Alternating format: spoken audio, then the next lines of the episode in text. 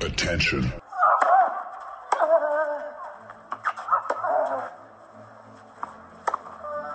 Bitte nehmen Sie schnell Platz, die Spieler sind bereit. Just quiet quickly, please. Für Hallo, da ist der Dominik Thiem. Quiet Please, den Tennisnet Podcast. Das verbale Hawkeye für alle Tennisfreunde, denen ein Aufschlag von John Isner nicht schnell genug ist. Hallo, hier ist Roger Fedor. Wie tief ist der Sand in Roland Garros? Hallo, ich bin Julia Görges. Was hätte Dominik Thiem erst mit einer beidhändigen Rückhand anstellen können? Hallo, hier ist die Angie Kerber. Und wer bringt unseren Gästen eigentlich das Handtuch? Also, shh, quiet please. Quiet Please, der Tennisnet Podcast, die erste Ausgabe im Jahr 2021. Wir sind schon alle ganz heiß auf den Tennissport, auf den Beginn der Saison. Eigentlich, sie hatte schon begonnen mit der Qualifikation für die Australian Open, mit zwei Turnieren bei den Männern, mit einem relativ großen Turnier bei den Frauen in Abu Dhabi. Und ich freue mich sehr, dass wir über diese Geschichten, aber natürlich auch noch viel mehr sprechen. Zum einen mit dem Turnierdirektor von Kitzbühel, mit dem Experten von Servus TV, Alex Antonic. Servus, Alex. Servus, grüß euch. Und Alles mit Gute noch im neuen alles Ja. Gute im neuen Jahr. Und natürlich freuen wir uns äh, umso mehr, dass äh, Christopher Kaas wieder ein paar Minuten Zeit für uns hat. Servus, Kasi. Ich habe doch immer Zeit für euch. Ich freue mich auch. Servus. Äh, Bevor wir in die Zukunft blicken, Alex, was mich interessiert, auch am, und ich habe es dem Kasi angekündigt, äh, Kasi, du warst jetzt mindestens in der dritten Bubble. Du warst mit einem Schützling, mit Peter Gojovcik in Doha bei der Qualifikations, beim Qualifikationsturnier für die Australian Open. Was kannst du uns da berichten? Ich weiß, du hast uns ja von den US Open gesagt, dass du mehrfach kontrolliert wurdest. Wie streng ist das in Doha ausgelegt worden? Ähm, ja, du, ich lebe mittlerweile schon fast in der Bubble. Also das ist, ähm, und jede Bubble ist anders. Das müssen wir auch dazu sagen. Okay, ja. Teilweise auch gar nicht, äh, ja, du weißt doch vorher immer nicht, was dich erwartet. Also ähm, jetzt mal vorweg, äh, Reisen ist im Moment, ähm, ja, es, es, Reisen macht keinen Spaß. Also das ist alles sehr, sehr schwer. Äh, Das ist auch gar nicht so einfach. Äh, Du reist mittlerweile, wenn du von München nach Doha reist, reist du mit einem äh, Ordner an, der ungefähr zwölf Blätter hat. Sonst darfst du doch gar nicht ins Land. Also du brauchst natürlich einen Corona-Test, brauchst eine Einreisegenehmigung, sowohl vom Veranstalter als auch von der Regierung. Also das sind so Kleinigkeiten. Ja? Am Flughafen musst du dann erstmal dich in eine lange Schlange stellen, dass du dort gleich mal getestet wirst. Ähm, hast aber in der Schlange schon ein bisschen Angst, dass dich da in der Zwischenzeit schon irgendwer ansteckt, weil da natürlich sehr, sehr viele Leute da rumstehen und warten. Also das ist alles, ähm, also reisetechnisch äh, macht, es, macht es wenig Spaß. Ähm, wir nehmen das natürlich in Kauf und sind auch irgendwo dankbar, dass wir überhaupt die Möglichkeit haben und dass es Turniere gibt. Und ähm, ja, wenn es dann einmal dort bist, ähm, dann ist es immer spannend, wie die Bubble ist. Und äh, in Doha war es jetzt so, okay, Voraussetzung, äh, Test am Flughafen, dann im Hotelzimmer warten, bis du einen äh, negativen Testbescheid bekommst. Dann kannst du dich akkreditieren lassen und dann wirst du weiterhin alle drei oder vier Tage getestet. Ähm, und äh, ja, dort gab es jetzt fünf positive äh, Fälle bei Spielern. Ähm, ja, ist natürlich dann alles äh, suboptimal, aber äh, es ist wie es ist und im Großen und Ganzen wurde schon bemüht, das auch äh, reibungslos über die Bühne zu bringen. Wie war die Stimmung so unter den Teilnehmern? Also war das vergleichbar mit, ja, mit, mit ja, wie war die Stimmung? Ganz einfach. Naja, es war ein kurzes Zeitfenster jetzt in Doha. Also dadurch, dass natürlich nach zwei Tagen oder nach drei Tagen dann das Turnier schon begann äh, und äh, ja auch Spieler dann quasi auf dem Platz waren und das Ergebnis ja noch gar nicht vom zweiten Test hatten, Mhm. war das jetzt ein bisschen was anderes. Äh, ich sage mal, wenn du dann äh, in New York bist, äh, nach zehn Tagen, nach zwölf Tagen und du weißt, es ist jetzt jeder drei, vier Mal durchgetestet und da kann auch nichts mehr schlummern, was von zu Hause vielleicht noch kam.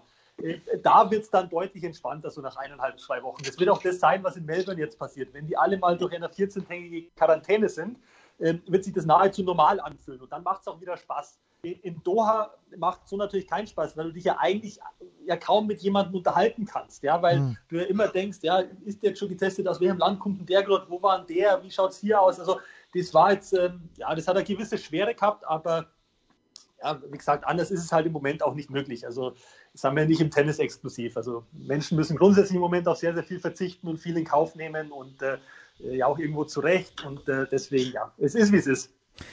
Ja, Alex, wir gehen jetzt alle in die Quarantäne, im Grunde genommen nach Australien, aber äh, die Planung äh, ist extrem schwierig in diesem Jahr. Was können die Spieler machen, die nicht nach Australien gekommen sind, äh, eben die zum Beispiel in der Quali ausge, ausgeschieden sind, haben die Möglichkeiten im Moment zum Beispiel einen Challenger, Challenger zu spielen. Wie schaut es mit den Futures aus im Moment?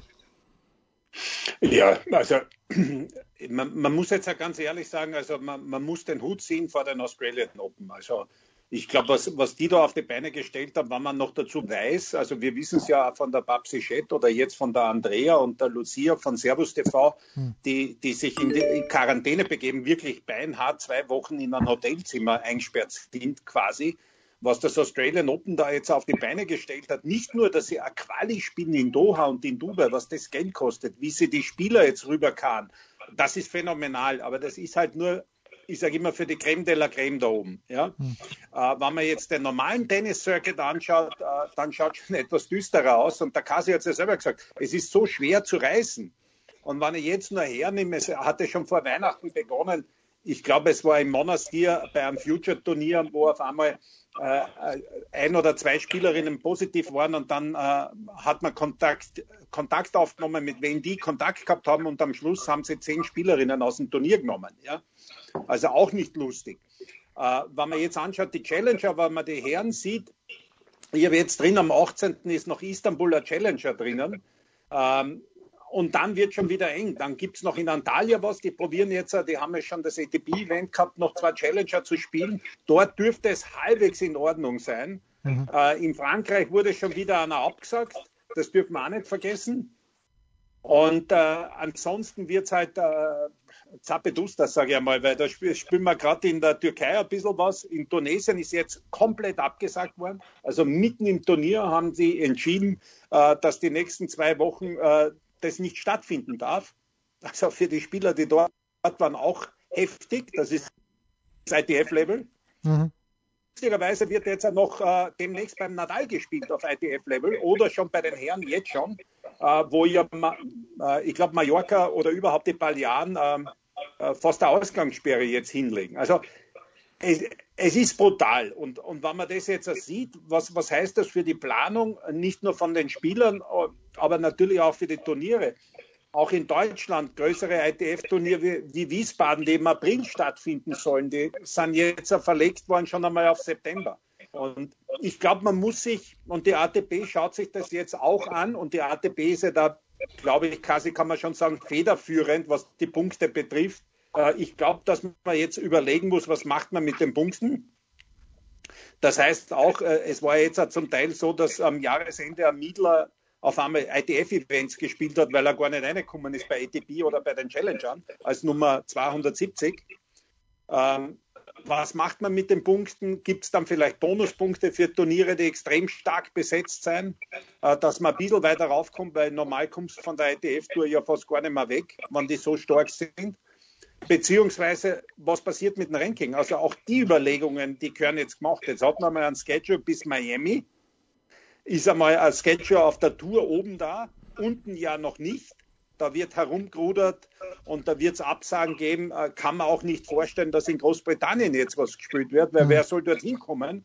Also so viele Fragezeichen, dass man echt sagen muss, ich glaube, äh, dass die Tour unten weiter erst wieder hoffentlich, äh, wenn es draußen losgeht oder im Früh, Frühsommer äh, eine gewisse Normalität hat. Und ich glaube auch, dass man gut daran tun würde, dass man die Punkte erst dann wieder normalisiert, verliert und äh, eine gewisse Normalität reinbringt ab Sommer. Weil ansonsten hast du Chaos pur da unten. Also das ist ja. Wahnsinn. Wie schaut das ganz konkret quasi bei deinem Schützling aus, bei Peter Gujovcik? A, wo kann er im Moment trainieren? B, was ist die Aussicht, wo kann er das nächste Mal ein Turnier spielen?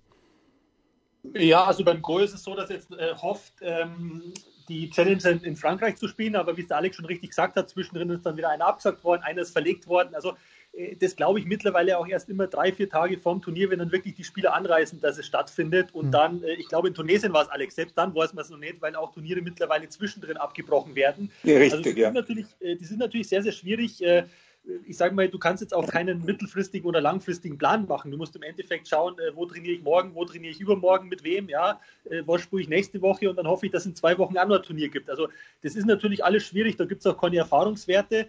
Ähm, ich sage jetzt nur mal, alle, die es jetzt geschafft haben, auf irgendeinen Flieger nach Australien zu kommen, äh, ja, Quarantäne natürlich schwierig, aber irgendwo ist das ein großes Privileg, wenn du es jetzt überhaupt schaffst, äh, dort die Möglichkeit zu haben, zu spielen. Und äh, für, Tennisfans ist es, äh, für Tennisfans ist es wirklich fantastisch, äh, dass es versucht wird, äh, oder dass alles versucht wird, ATP Cup und, und Australian Open stattfinden zu lassen. Ich finde auch, dass es irgendwo wichtig ist, ja, dass äh, wenn, wir, wenn wir schon alle daheim sitzen und nichts machen dürfen oder, oder der Großteil der Bevölkerung, dass es zumindest ein bisschen Unterhaltungsprogramm gibt und das wird ein tolles Turnier werden und es wird sich dort auch ähm, dann irgendwann, wenn alle dort sind, wenn alle durch die Quarantäne sind, wird sich auch äh, normal anfühlen und äh, wird auch den, den, den Jungs äh, vor Ort einfach auch wieder und den Mädels äh, Spaß machen. Ja? Und, Na, Kassi, Kassi, ich glaube, ich bin 100% bei dir. Das wird dort super, weil wir auch wieder Publikum haben.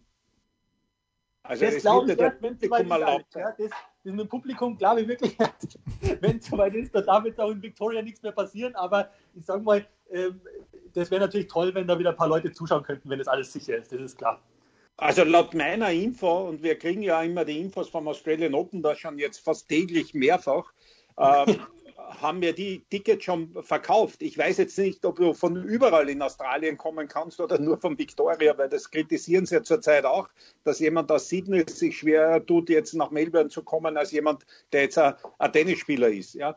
Auch das wurde kritisiert. Deswegen nur einmal Hochachtung vor den Australiern, was die da in Bewegung ja. gesetzt haben. Und für den Tennis-Fan wird ja, sich Alex, das relativ normal anfühlen. Ja? Alex ist ja noch nicht durch. Man hat gehofft, mit 15 Charterflügern alle, alle Spieler nach Australien zu kriegen. Äh, jetzt haben wir Davidovic positiv, konnte nicht fliegen. Andy Murray positiv, konnte nicht fliegen. Da wird auch nochmal versucht werden, irgendwo, dass es vielleicht nochmal einen Flieger gibt, weil äh, ist jetzt für Murray die Australian Open sind jetzt schon durch oder, oder findet man doch noch eine Möglichkeit, dass er nach seiner Isolation also, eventuell doch noch fliegen kann? Also es gibt ja immer noch einige Fragezeichen, ähm, wie das dann wirklich ausschaut. Wie, wie ist da dein Wissensstand? Also was ich gehört habe damals von der ATB ist, wer am 17. nicht unten ist, für den gibt es keine Australian Open.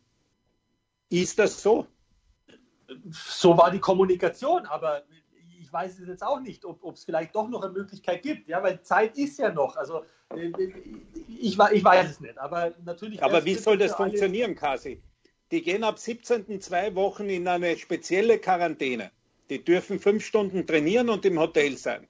Wenn jetzt einer zwei Wochen später runterkommt, was macht der? Das ist ja dann, dann nutzt er die eine Quarantäne nicht, wenn der auf einmal äh, normal behandelt wird. Oder er geht Also denkst du, dass für, für Madison Keys, Andy Murray, äh, Davidovic, Fokina, ich glaube, es gibt noch ein, zwei, äh, dass das Thema dann quasi durch, also aus Train Open durch ist? Also ich glaube, also, gelesen zu haben gestern, Kasi, entschuldige, dass ich kurz unterbreche, ich glaube, Madison Keys ja. hat, hat für sich schon gesagt, ähm, es tut ihr leid, dass er nicht kommen wird. Wenn ich es richtig gelesen habe, ihren Tweet, ich kann mich auch täuschen, aber ich glaube, die Keys hat die Hoffnung schon aufgegeben. Bei Murray und bei Davidovic, Fokina weiß ich es nicht. Entschuldige, Alex. Aber ja, ich, ich kann mir nur noch einmal wiederholen, aber ich, ich werde das jetzt, ich werde ihm nachgehen, indem ich einfach die Offiziellen einmal anrufe, also ähm, in dem Fall äh, ITF-Leute, die da zuständig sind, weil Fakt ist, wenn du diese spezielle Quarantäne, um die so gefeitet worden ist, dass die fünf Stunden trainieren können, einen Trainingspartner nominieren müssen für die erste Woche. Ja, genau. Und sonst im Hotel sein. Wenn jetzt jemand zehn Tage später dort runterfliegt, der kann ja gar nicht mehr 14 Tage Quarantäne machen, weil da werden ja schon die ersten Turniere gespielt. Wo soll der trainieren? Wo soll der sein? Der kann nur 14 Tage, wie jeder, ich sage jetzt ein Normalsterbliche, im Hotel bleiben in Australien. Aber ich, ich habe es nur gelesen, Alex. Es ist doch sogar okay. noch Überlegung, ob ein Nicolas Massou irgendwie noch nachkommen kann. Das würde dann auch ausgeschlossen sein nach deiner Theorie. Na, Massou würde nicht ausgeschlossen sein, wann er quasi die Andrea Schlager äh, Servus TV Quarantäne macht. Das heißt, äh, super cool, 14 Tage in ein Hotelzimmer eingesperrt sein. Hm. Also das wäre dementsprechend dann eventuell für einen Murray auch möglich. Dann ist aber die Frage, wie viel Sinn macht es am 8. Februar Australian Open zu spielen? Die, die, können ja nicht für Murray und Davidovic vor China oder für die Kieser ja. eigene Quarantäne einrichten, wo die Bubble einrichten, ja. wo die trainieren können, weil sonst mixen sie es ja wieder.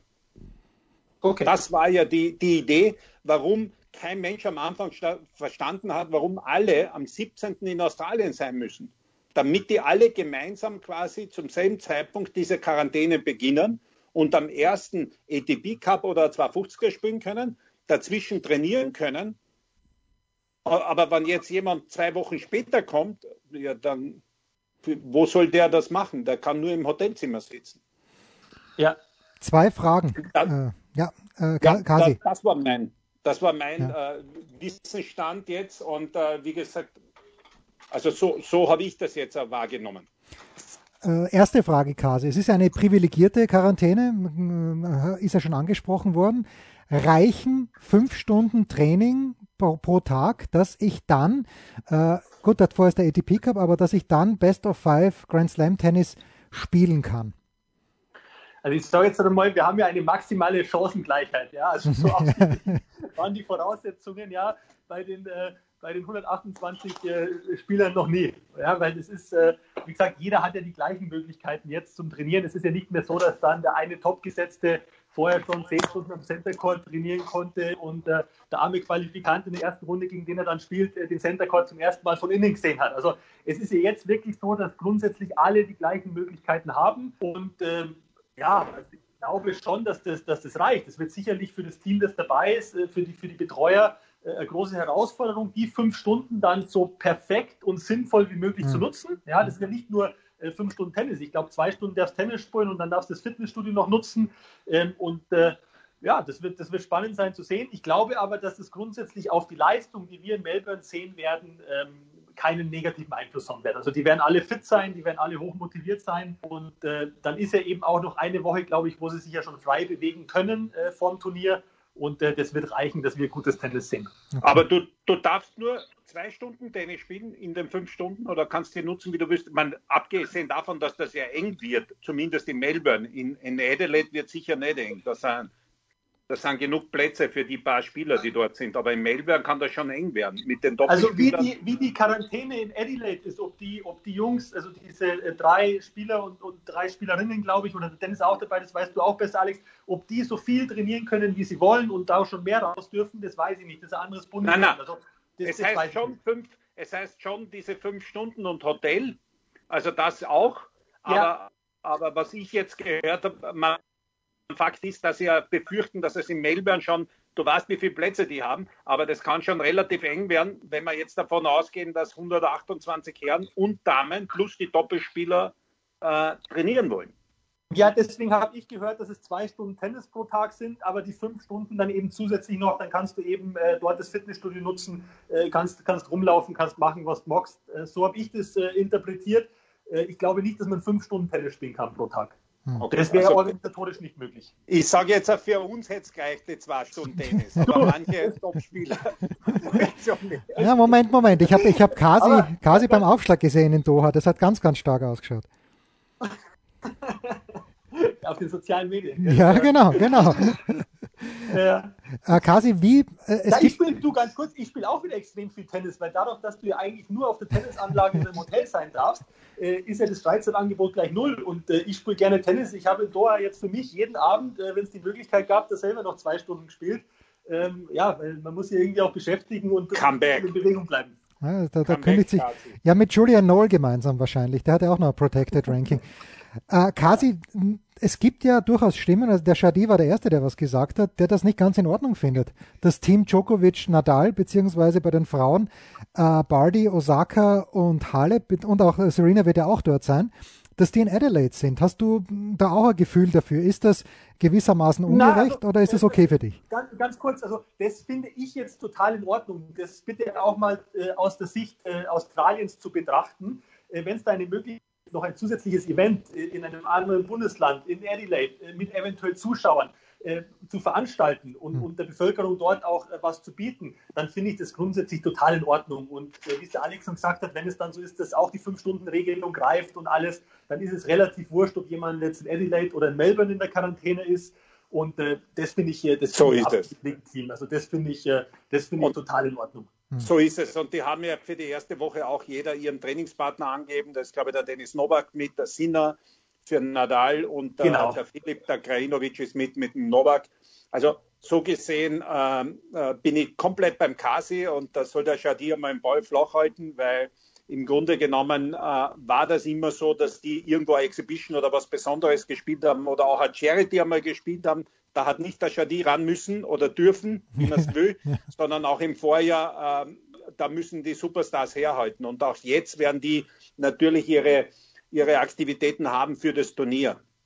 Ja. Um das Turnier zu promoten, was absolut legitim genau so ist, ist und was eine gute Sache ist. War immer so, wird immer so sein und da, da ist überhaupt nichts einzuwenden. Auch in, in einer normalen Zeit äh, haben die ein paar äh, Extras, äh, die sie sich rausnehmen können.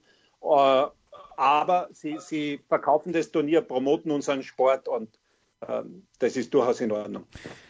Wie wichtig Noch eine Frage. Äh, Nicolas Massou ist angesprochen worden. Vielleicht kann er kommen, vielleicht kann er nicht kommen. Aber Carlos Moya hat sich mit, mit dem Rafa Nadal darauf verständigt, dass er nicht kommt. Quasi, wie wichtig äh, sind Rafa ist über 30 Jahre alt, der Dominik ist auch schon sehr routiniert, aber wie wichtig sind diese beiden Personen für Rafael Nadal und für Dominik Thiem? Und was würde passieren oder was ist, wenn die nicht dabei sind? Das ist eine gute Frage, Jens. Äh, ich glaube, dass es nicht überzubewerten ist. Also mhm. natürlich, äh, in einer perfekten Welt äh, hätte jeder auch gerne ein größeres Team dabei, mehrere Leute und natürlich auch den, den, den Cheftrainer dann mit dabei.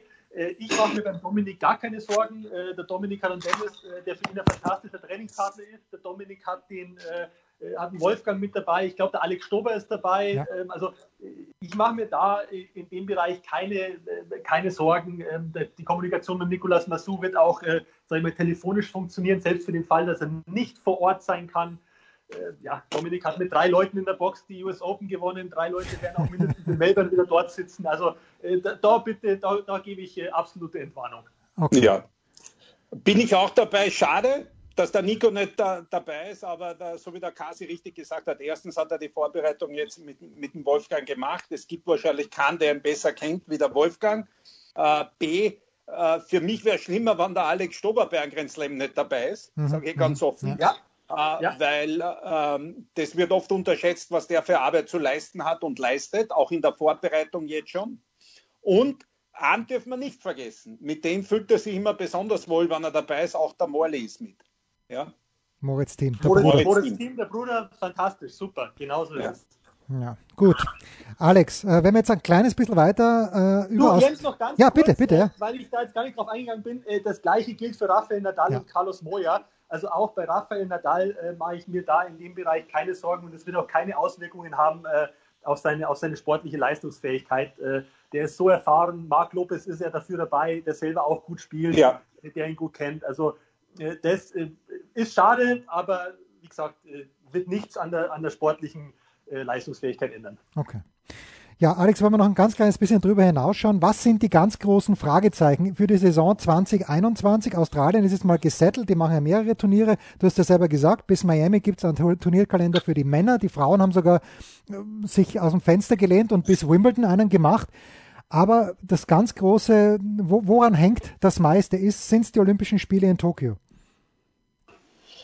Ja, wird ein großes Thema sein. Ich glaube, auch wenn Tennis dort nicht die Hauptrolle spielt, äh, ist noch nicht fixiert. Äh, Stimmung jetzt nicht gut. Also wir haben von der ATP bekommen, weil wir wären ja ungefähr zur selben Zeit mit Kitzbühel, dass es Ende März, Anfang April erst eine Entscheidung geben wird. Hm. Der japanische Tennisverband, was ich jetzt gehört habe, äh, sieht das Ganze gar nicht mehr positiv, weil fast 80 Prozent der Japaner gegen Olympische Spiele im heurigen Jahr sind im Land.